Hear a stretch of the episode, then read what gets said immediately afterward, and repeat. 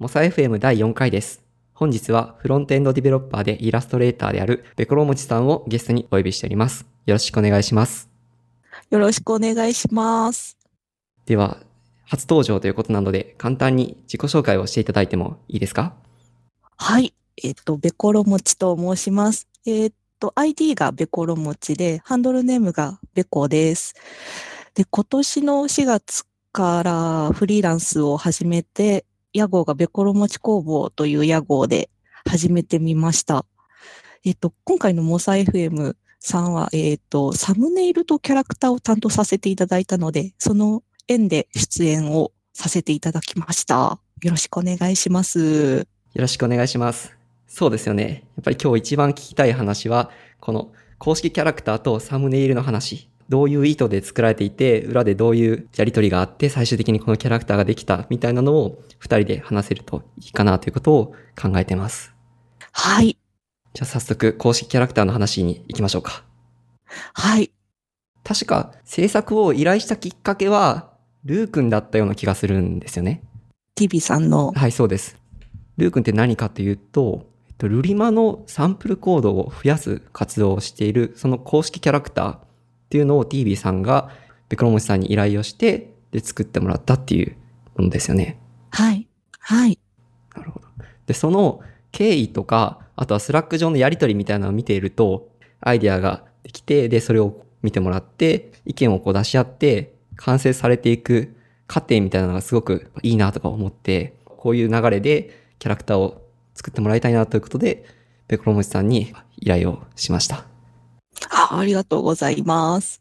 そうですね。あとは、イラスト、どうしてイラストにしようかなと思ったかっていう経緯もあるんですけど、なんか、モサ FM って名前がちょっとこう強気じゃないですか？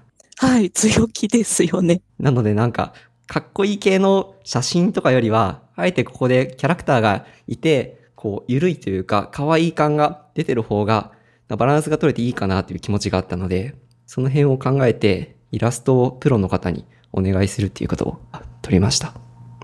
おーありがとうございます。モサ FM のキャラクターは最初からクジラにしようって決まったわけじゃなくて、いろいろやりとりがあった後、クジラでしたよね、確か。あ、そうですよね。最初、本当にいろいろ強そうな動物からっていう感じで。そうですね。ライオンとかキリンとかゾウみたいなのをいくつか挙げて、その中、でも結局その中最初クジラなかったんですよね、確か。なかったですね。海の生き物、そもそも最初頭の中になくて、あ、そうだ、思い出しました。で、黒持さんがちょうどそのタイミングでリツイートした投稿で、と、クジラのキャラクターがいて、クジラではないですか？ジンベエザメ、ジンベエザメのキャラクターがいて、でもそれにピンときて、あ、確かに海の生き物もありかなっていうことを思ったんですよ。ジンベエさんですよね。いいですよね。ジンベエさん自体は昔からこうウォッチされてたキャラクターなんですか？そうですね。出始めた頃にもう、キャラクターはもう結構小さい時から好きで、どんどん、まあ、ハマってって、で、最近、ジンベエさん、最近、ん2年前くらいから出始めたんですよね。そのキャラクターが。で、ゆるキャラ、ああ、もうこれはもう、可愛いってなって、ツイッターで見かければリツイートするっていう。なるほど。かわいい。そうなんですよ。可愛いんですよね。音源最初からお渡ししましたっけ？いや、ちょっと後だったと思いますね。なんか、自分が適当にこう、ラフをいくつか書いてってからの音源をいただいて、さらに聞いてっていう感じだったと思います。音源を聞く前と聞いた後で、こう、イメージの違いとかって何かありました？ああ、なんか、やはりこう、モサ FM という名前が先に来てからのだと、あ、やっぱなんかちょっと緩いなっていう感じが。ああ、あ、意外です。そうなんですね。うーんはい、なんか、うん喋り、喋りの速さとかなのかななんか、はい。確かに。強そうな人が出てきて、よくわかんないことを喋るんかと思ったら、割と緩い人たちが出ているみたいな。はい、わ割となんか意外とゆるふわな感じだったので、まあ、なんか自分のイラストとこう、あ、結びつけられるかもしれないっていう確信がちょっとそこで 生まれましたね。最初に挙げていただいたラフそう、せっかくなんで後でどっかでこれ見える形で公開したいですね。ぜひぜひ。とかを見ていると、大きく分けて2バージョンぐらいあって、こう、ゲストとパーソナリティが楽しそうに喋っているバージョンと、こう真ん中でドーンみたいな。あ、そうですね。で僕は確かこの真ん中ドーンにすごい一目惚れして、よし、じゃあこっちの方向で行きましょうみたいな話をしたような記憶があります。あ、そうでしたね。真ん中にドーンだと、ツイッターのアイコンとか、いろんなところで丸く切られても見やすいのがいいですよね。確かに。はい。うん。面白いなと思ったのは、最初の段階でキャラクターだけじゃなくて、ロゴも結構考えていただいたんですよね。あ、はい、そうでした。やっぱキャラクターとロゴってこう一対一というか、雰囲気がマッチするものを考えるのがいい流れなんですかね。ね、多分人にもよると思うんですけど、もうサムネイルを使う前提で話をもらっていたので、まあそこはこう合わせて考えてバランスをとっていた方がいいのかなと思って、自分はそうやってこうイメージを膨らませながら進めてみました。ああ、なるほどです。僕はすごいあの最初にロゴをいろいろ提案いただいてありがたかったです。それによって、あ、ふんわりしたイメージもいいなとか、スタイリッシュもいいなとか、いろいろとイメージが広がったので、おー、よかったです。流れ的には、えっと、何回かこうラフを書いていただいて、それを Slack 上でシェアしてお互いにこう意見を言っていくみたいな流れだったと思います。はい。 Slack での仕事のやりとりとか、こういうキャラクター制作ってどうですか？あ、もう、だいぶやりやすいです。うん、な、やっぱりこう、口頭でのコミュニケーションがなかなかあんまり得意じゃないっていうのもあるんですけど、まあ、石丸さんとは特に住んでる場所が全然違うので時差があるので、こう、やりとりするのに、そうですよね。だ、やっぱこう、 Slack、まあ、メールとかでもできるにはできるんですけど、こう、うん思いついた時に、あって思った時に投稿できて、いつでも見返せてっていうのが、やっぱメールにはない Slack の特徴というか、すごい良い、良いところだと。確かにそうですよね。そのコミュニケーションの粒度とか、メールだと思いついたタイミングで、えー何回も送っていると、こう、せかしてる感じとか、できちゃうかもしれないですけど、 Slack だったら見たい時に見て、送りたい時に送るとか、そういうのができるし、あとは一回一回その、どうしてもフォーマットを気にしがちというか、メールの場合は。そうですね。お世話になっておりますから始めたりとか。そうですよね。やっぱ書いちゃいますよね。まあ、他にもチャットツールいろいろありますけど、まあ、やっぱり Slack、なん、なん、なんていうか、 Slack がいいですか？はい。 Slack は、こうなんか愛着が湧くツールで、どの辺が他のチャットツールに比べて Slack の方がいいなって思うポイントなんですかね？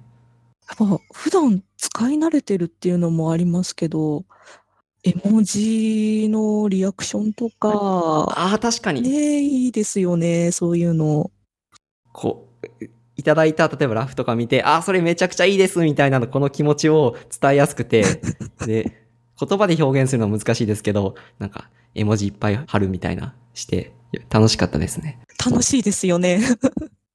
Slackでやり取りをしていって、途中でイメージが変わったりとか、新しく追加された要素ってありましたか？キャラクターの中に。はい、えーっと、そうですね。やっぱこう、まあ、石丸さんとやりとりしてて、石丸さんもどんどんいろんなアイデアを出してくれるので、そのアイデアを考えて足してったところが結構多くありました。お腹の部分の網網とか、これすごくいいなと思って、これは確かベコさんのアイディアで、これがあることによって、こう、ポッドキャスト感とか、なんでしょう、グッと出たような気がする。で、最初こう、まあ、ゆるキャラで、あ、これクジ、クジラのキャラクターってみんなわかってますかね？あ、そのあたりは、いろんな意見をいただいてて、クジラ派とペンギン派の二大派閥がいます。あー、ペンギン確かにそれ言われてみればっていう、僕たちは、よし、クジラを作るぞと思って作っていったので、もうクジラっていうイメージがあったんですけど、確かに遠くから見たら、そう見えなくもないなという。そうですね、確かに。ああ、そっか、ペンギンか。まあ、どちらでも可愛いけど、公式にはクジラです。クジラです。こう尻尾とかが見えないと、上だけで表現するのって難しいですよね。そうですよね。サムネイル難しかったな、結構。あただ、クジラ要素、こう、バッとあるのは、えーっと、このアンテナ潮吹きの部分はいがアンテナになってるところは、すごいクジラ要素かなっていう気がします。そうですね。これは石丸さんのアイディアだったんですよね。そうですね。これが決まるまでのやりとりとかも結構面白かったですよね。なんか、なんかそうですね、アンテナ 二人でこうアンテナいっぱいこう出すみたいなひ。たすら、なんとかアンテナがあります。それは絵だとこんな感じです。みたいなのをこう見ていって、えっと、テレビアンテナと、か、コイル系？ぐるぐる巻いてるやつと、あとはポールのアンテナ。で、えっと、パラボラアンテナもあるけど、パラボラアンテナは多分受信用のアンテナなので、ちょっと目的とは違うかな、みたいな。そっか、あれは送信しないタイプなんだなっていうのをここで知りました。こう調べることによって、あ、いろんなアンテナあるんだな。しかもこういう役割なのかって知れて面白かったですね。ね個人的には、なんかテレビアンテナとか、他のシリーズもすごい可愛くて、なんかこれが展開されると面白いなと思いました。あ、なんかじゃあちょっと仲間を増やして、兄弟とか。はい。メインはこの、えっと、これなんて言うんでしたっけ ?V 型ダイポールアンテナ？で、仲間は、なんかこう、テレビアンテナがいたりとか、コイル系がいたりとか、で楽しく話してると良さそうですね。ああ、ポッドキャストっぽい。実は何人かからステッカーとか T シャツって作らないんですか？っていう声をいただいているので、そういう仲間が増えて、いろんなバリエーションの、グッズ作りたいですね。そうですね、グッズ、グッズ作りたいですね。そのアイディア出しのところで気になることがあったんですけど、こうアイディア出しているときに、今、キャラクターのアイディアをどんどん広げていこうと思っているフェーズなのか、決めていく段階の、にあるのかっていうのが、 Slackのやりとりだけだと、ちょっとわかりにくいなっていうところも気づいたことがあって、その辺の話がちょっとしたいんですけど、大丈夫ですか？はい、大丈夫です。僕は割と、あ、こういうアイディアとかどうですか？どうですか？っていろいろ投稿したと思うんですけど、それって多すぎるとちょっと大変なんですかね？いや、自分の場合はそんなに気にならないですね。むしろもうどんどんアイディア欲しいって感じですね。あ、そうなんですか。ちょっと安心しました。いろいろ、えっと、注文じゃないですけど、意見を言い過ぎたかなっていう気持ちがちょっとあったので、あ、いえいえ、むしろなんかこう、たくさんアイディア出してもらったので、こうまとめるとき結構楽しかったです。うんうん。そのあたりが、もしかしてディスカッションする前とか、あるいはそのスケジュール決めるときにざっくり決まってるともっと良くなるかなっていうことをちょっと思いました。なんか今はどんどんこうアイディア出しましょうとか、今度逆に僕もこう最後詰めていくところで新しいアイディアとか言うともしかしてまた広げちゃうかなって不安に思ったので、ああ、なるほど。そっかそっか。そうですよね。あまあ、まあ普段いられでこう、清書するんですけど、清書の前に言ってもらう分には全然気にならないですね。ラフなんかも結構もうざっくり、ザクザク書けちゃうので。ああ、そっか。なるほど。聖書う。ん。聖書が一つの区切りで、そこからこうロールバックしたり話が戻ると、ちょっといろいろ工数が増えるけど、そうですね。そう、そういう感じです。うーん、勉強になります。ちなみにこのキャラクターって名前ってあるんですか？これからですね、決め、あれ？これから？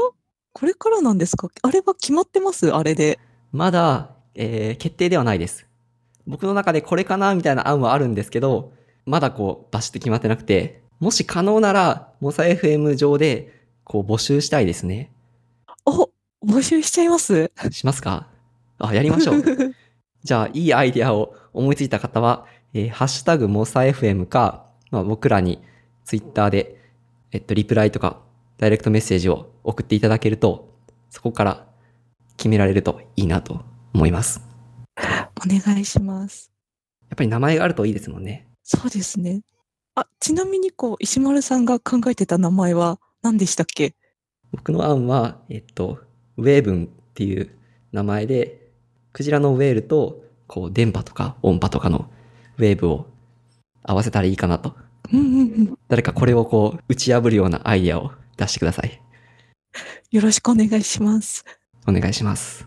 キャラクターについては大体そんな感じですかね。今はフロントエンドの開発以外にもこうやってイラストを描くお仕事もされてるんですよね。そうですね。今だと、今進行中なのが、Ruby の初学者向けの本のイラスト担当で、また Slackで、はい、やり取りをしているところです。 Ruby、Rubyのキャラクター。まあキャラ、まあ、Ruby というか、こう、まあ、初心者の方に分かりやすくプログラミングを説明する書籍っていう感じですね。なので、あー、なるほど。概念をキャラクターにするみたいな。あ、そうなんですよ。そうそう。例えば、オブジェクトを、今、そのス、その Slack上でやり取りしてるのが、オブジェクトのことは、オブジェクトさんって呼んでて、はい。ちょっとこう、擬人化、擬、擬人化っていうか、擬キャラクター化っていうんですかね。はい。ちょっとゆるキャラがこう、わさわさわさっているような、なるほど。というラフをすごい、ラフすごいいっぱい書いてます、今。急に親しみが出るというか。うーん。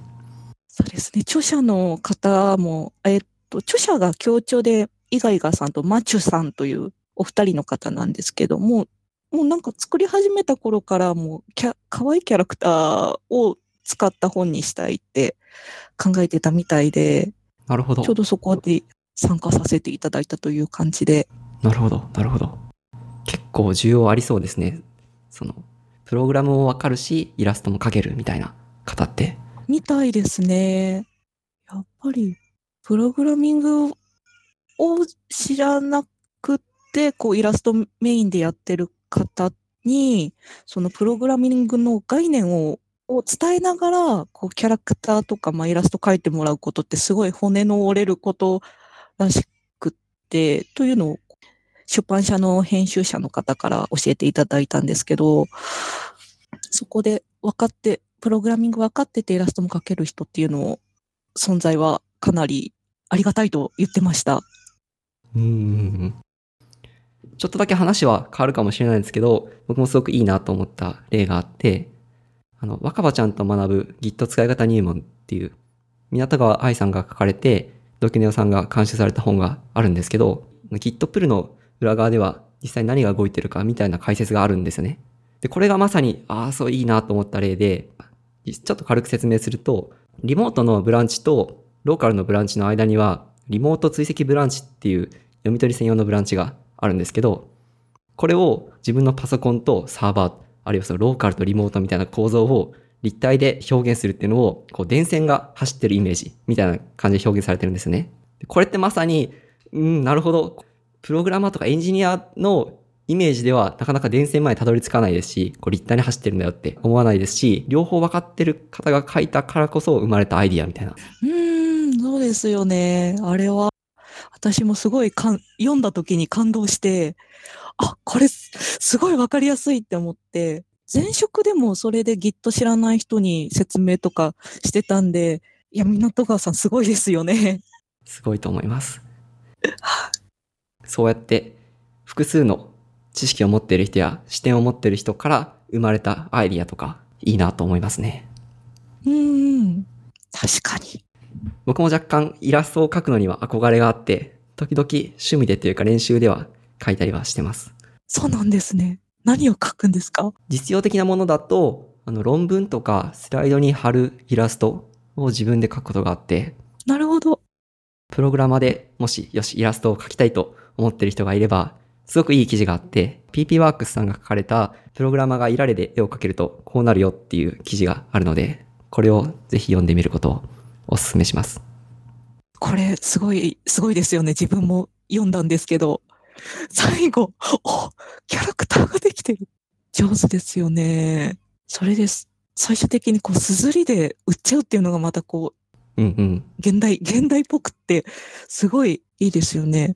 書いたら自分で売れる時代なんですよね。それって本当すごいことだなと思って、そうですよね。オリジナル T シャツが全然簡単に作れますもんね。メコさんも綴りとかそういうサービスで売ったりされてますか？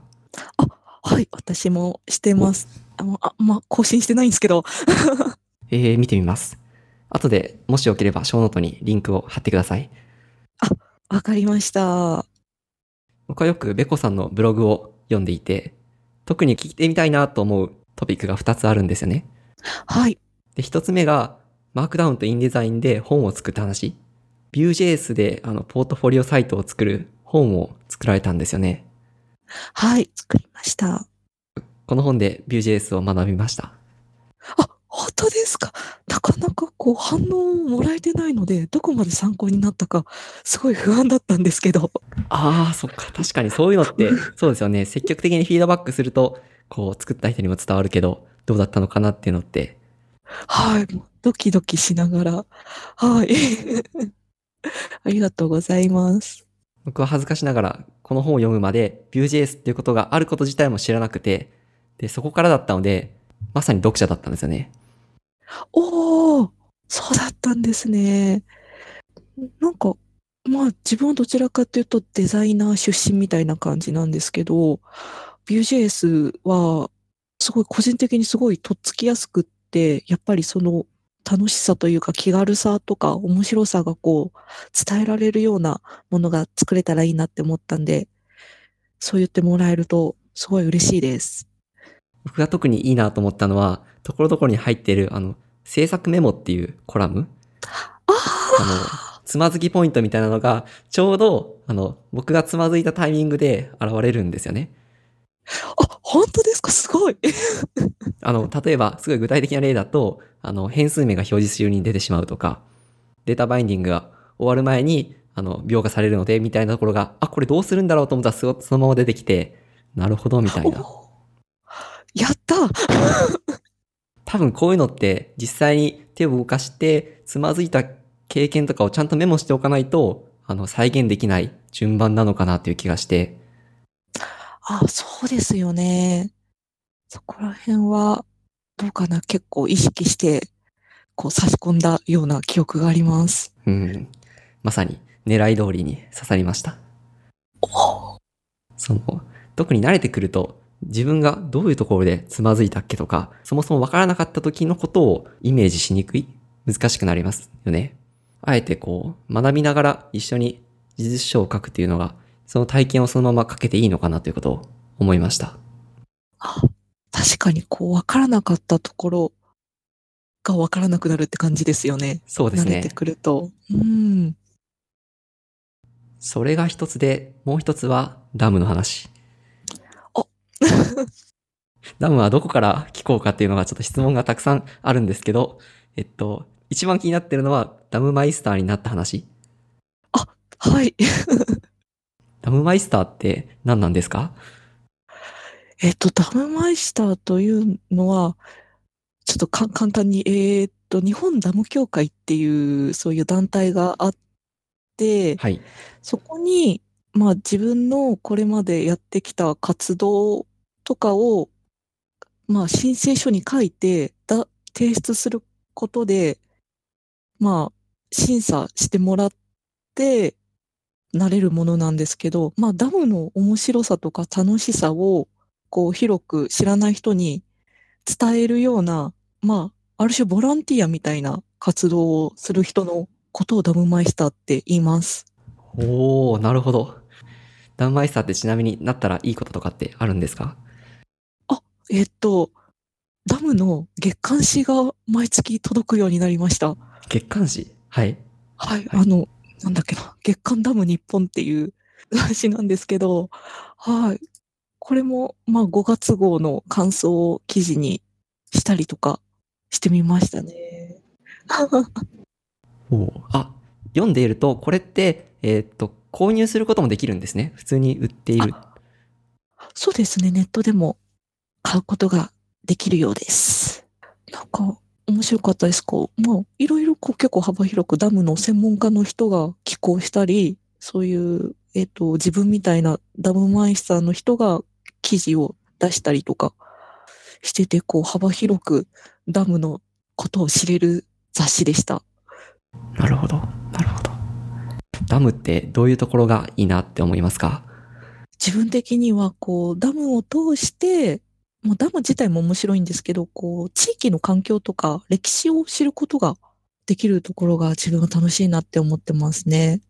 まあ、その場所にな、なんでできたのかとかっていうのがこう、分かったりするんですよね。まあ、なんか飢饉が起こって水をため、貯める施設がどうしても必要でとかっていう、元は江戸時代に作られたのをこう、コンクリートで固めてダムにしましたっていうところもあったりとかしてて、まあそういう過去のことをダムを通して知るっていうのがとても面白いなって思ってます。ここの地域ではこういう問題があってダムを作りましたとか、こういう目的で水を貯めていますとか。そうですね。確かに。言われてみれば僕の実家の近くにも石手川ダムっていうダムがあるんですけど、あ、地元が愛媛なんですけど、愛媛って夏に雨が降らなくてどうしても水が足りないみたいな、そういう目的で作られたっていうのを聞いて、確かになちょっとこう、ダムに対する親近感が湧きました。すごいですよね。ダムあちこちにあるんですけども、なかなかこう、自分、うちの近くしか行けないので、そうやってこう、他の県の話聞けるのもこう、楽しい感じがします。ちなみにおすすめのダムとかってありますか？あ、もう私はこう、みなかみ町がすごい好きで。みなかみ町はい。えっ、ー、と、群馬県なんですけど、の北の方にあって、最近だとこう、八木沢ダムとか、奈良俣ダムっていうダムがあるんですけど、そこで放流のイベントを毎年やってて、テレビのニュースで取り上げられたりとかしてますね。特に奈良俣ダムっていうダムがすごい好きです。奈良俣ダムは何か独特の良さみたいなのがあるってことですかね。そうですね。なんかこう見た目がすごい綺麗なんですけど、なんかなかなかこう難しいですね、説明するのが。確かに口頭だけでダムの良さを伝えるのってすごく難しい気がします。難しいです。はい。ああとはこう、まあ、奈良俣ダムとかでもダムカレーっていうメニューがあって、まあ。ダムカレー？はい。はい。お皿の上でこうダムを表現するっていうメニューがあー、ルーが水で、こう、せき止めているみたいな。そうです。ご飯でせき止めてるっていう、そういうメニューがあったりして、そういうの食べるのはやっぱりこう、ダムの面白さっていうか、いいところだと思ってますね。それもあれですか？そのダムの種類によって、ライスの盛り方が若干変わったりとか？ありますあります。結構こう、カーブを描いてるものとか、もっと具がも盛りだくさん乗ってるものとか、これも前にちょっとブログで書いたことがあるので、それを。お、読みます。多分僕は読み切れてないと思います。はい。去年の12月にアドベントカレンダー作って、なんかほとんど更新してました、私が。すごい。すごい膨大な数になってましたね。アドベントカレンダーつながりで言うと、っていうとちょっと強引かもしれないですけど、僕はぜひ、ベコさんと白箱の話がしたいなと。あ、ぜひぜひ。白箱って何かって言うと、あの、アニメ制作会社で働く人たちのアニメですね。もうだいぶ放送されて時間が経ってるので、ネタバレとかをガンガンするつもりでお話しするので、まあ、まだ見てなくて、えっと、何も聞きたくないという方は、ここでありがとうございました。ありがとうございました。白箱は面白いですよね。なんか見ててこう、仕事を頑張りたくなるというか、なりますね。うん。もう、ちょっとやっていかないとみたいな気持ちになるような、いいアニメで面白いなと思ってます。みんなポジティブなのがいいですよね。まあ、良くも悪くも、ハプニング続きというか、デスマーチ状態なのに、みんな現実的でありながらも楽観的みたいな。ね、なんかこう、割り切るところ割り切るみたいな。そうですね。やることいっぱいあるんだけど、それやることを解決していけば必ずいいものができるってこう信じてるところとかはいいなって。確かに。うん。事前に挙げていただいた、その女性陣が椅子にかけてる膝掛けに個性が見えるっていう話が聞いてみたいなと思うんですけど、これってどういうことですか？はい。えー、っと、これちょっと自分の経験談もちょっと混じってきちゃうんですけど、えー、っと、最初こう、社会人になって初めて入った会社が印刷会社の制作だったんですけど、まあデスクワークで結構冷房がガンガンに効いてて寒いとか、暖房があんまり効かなくって寒いとかっていうのがこう、一年中割と寒い時期が多くて、はい。膝掛けを自分も使ってて、周りの同僚とか先輩も膝掛け使ってて、で、それ、椅子にかけてたんですよ。で、白箱見てて、みんなこう、女性陣も、女性陣が膝掛けをかけているのを見て、あ、これうちの会社と同じだって、ちょっとすごいテンションが上がってしまって、はい。それで、で、みんなこう、結構バラバラに柄だったり色だったり違う膝掛けをみんなかけてる、るんですけど、私も結構職場で可愛いのを使っている先輩もいれば、私は結構こう、ドシンプルな赤いラインがちょっと入ったようなの使ってたんですけど、まあ、そういうところで、こう、みんなの性格が出てくるというか、なるほど。そういうのを見てて面白いなって思って、はい。あー全然気がつきませんでした。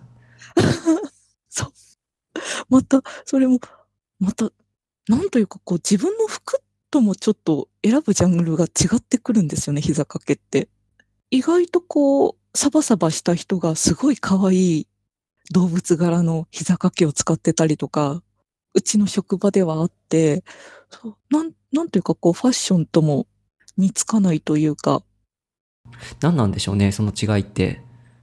ね、やっぱりこう、服とは違って持ち物に近くなるのかなとか、ああ、なるほど。自分が使ってて楽しいとか、見ていてテンションが上がるとか、そういう目的の方が強いから。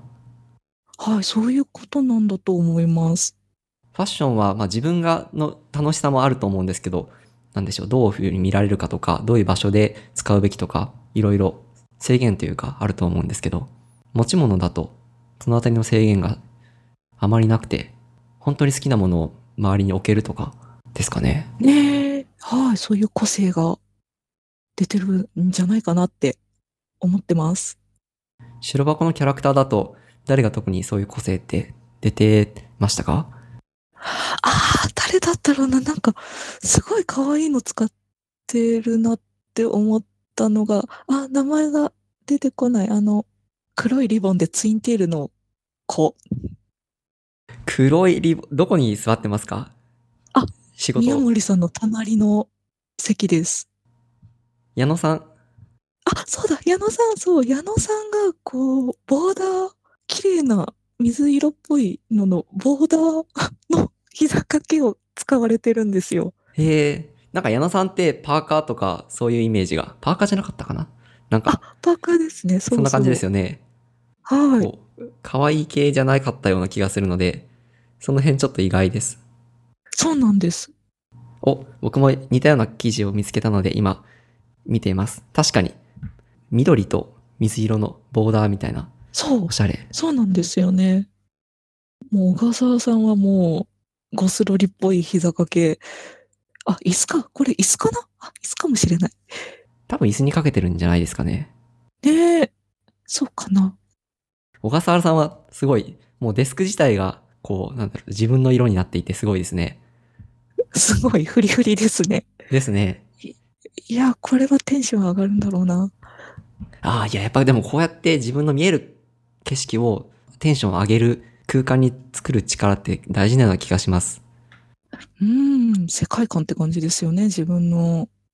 いや、膝掛けはちょっともう一回、ウォッチしながら最初から見直します。視点が変わってまた面白い。なかなかそうですよね。ちょっと自分ならではなのかなって思ってちょっと、はい、書いてみました。なんか好きなキャラクターとか、特に印象に残ってるシーンとかってありますか？あ、キャラクターも小笠原さんがすごい好きで、はい。まあ、もう立ち振る前もいいんですけど、なんでかっていうと、ちょっと自分も一時期ゴスロリ着てたんですよね。っていうのもあって、まあ結構前なんですけど、全然まだこう20代なってすぐくらいにちょっとだけなんですけど、まあそういうのもあって、こう、ああ、いいなってうんうん。思って見てます。なんというかこう、鎧なんですよ、服って。こう身を守るためのもので、武装するものっていう意識が、ちょっと自分もその当時はい。あったんで、じゃあまさにそういうエピソードが出た時に、そう、それみたいな共感できるんですね。そう、なりました、なりました。あ、これ超わかるってなりました。あ、そうなんですね。そのあたりってフィクションだけの話かなと思ったんですけど、実際共感できるエピソードなんだなっていうのは、うーん、面白いです、聞いていて。女女子なりの視点で見ちゃうっていうか、っていうところなんだと思います。はい。こう、小笠原さんを中心として絵を描いている人たちいるじゃないですか。はい。の話は僕もすごい大好きですね。杉江さんの出てくる話とかもいいし。うん。いやでも僕が一番魅力を感じるのは井口さんなんですよ。はいはい。っていうのを結構こう熱弁すると惹かれるかもしれないんですけど、ちょっとその辺の話がしたいですね。お願いします。白箱っていろんな方出ると思うんですけど、作中の中でこう教える人と教わる人の両方の立場で描かれてるのって多分、ヤーモリと安原さんと井口さんくらい。ああ。大体、こうみんな自分の役割があるから、その役割の、を、こう、が描かれてるじゃないですか。はい。そういう描き方をすると、普通は教わる側から始まって、いろんなことを経験して、で次は教える側に回って、教えるっていうことで得られることもたくさんあるんだよ、みたいなことを学ぶみたいなストーリーだと思うんですけど、なんか井口さんの場合はそれが逆で、最初にこう安原さんをサポートする役として登場して、次に原画からキャラクターデザインっていう難易度の高い仕事を任されて、行き詰まったところを今度小笠原さんに支えてもらうんですよね。あ、そうですね。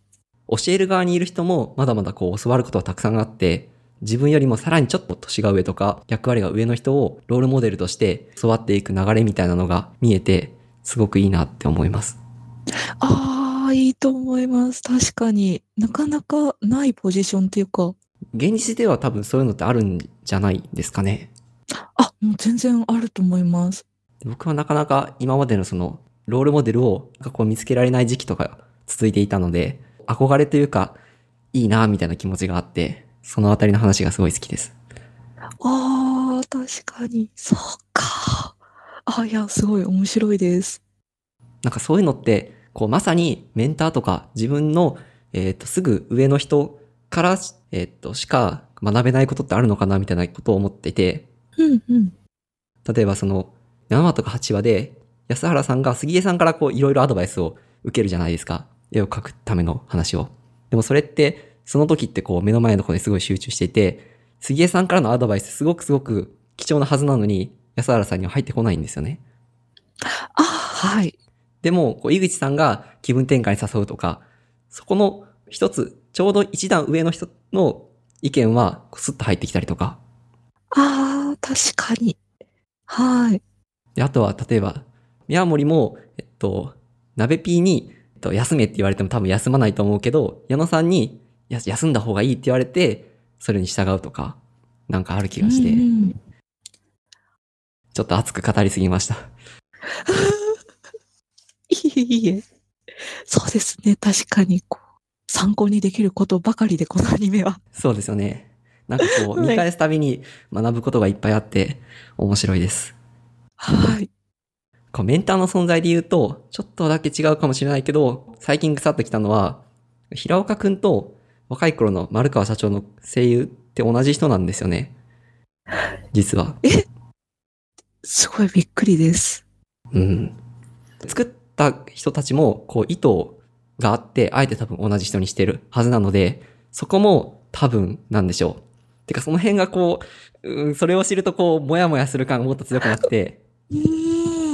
平岡くんが当時抱えていた悩みとか、多分、丸川社長も似たような経験を踏んでいたんだけど、環境が若干違ったりとか、ま極端なこと言うと認知の歪みみたいなところで、多分平岡くんの周りも、その悪い人ばかりじゃなくて、実はそういうアドバイスをしてくれる人はいたはずなんですけど、そこどうしてもこう目の前のことに集中していたせいで、もしかしたら入ってこなかったのかもしれないとか思うと、なるほど。そっか。ねえ、ひろかくんはこう、きっと素直ですごい真面目な人なんだろうなっていうのが、いや、そうだと思います。ねえ、ピュアすぎちゃって、こう、歪んじゃったみたいな感じですよね、きっと。白箱ってこう、真面目な人、結構出てくるじゃないですか。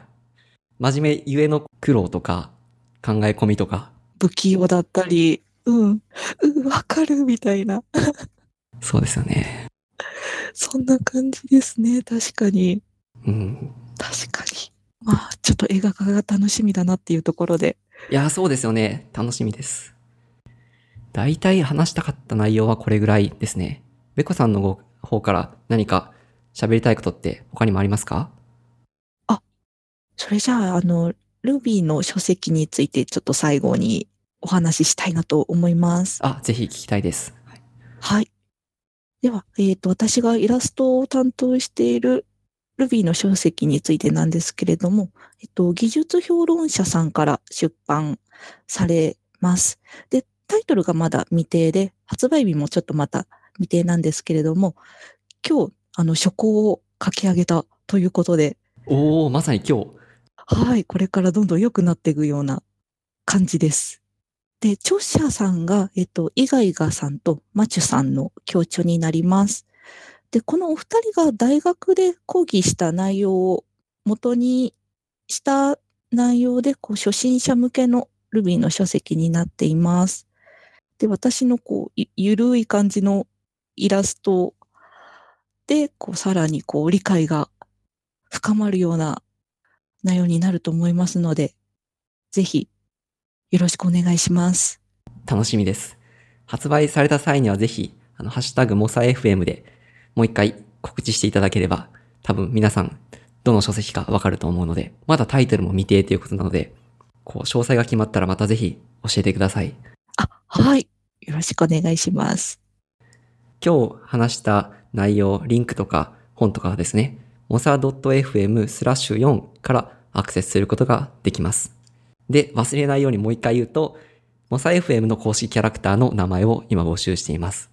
面白いアイディア、面白い名前、思いついた方はぜひ、ハッシュタグ mosa.fm で教えてください。はい。そんな感じです。はい。えっと、mosa.fm4 回、ゲストはベコロムチさんでした。ありがとうございました。ありがとうございました。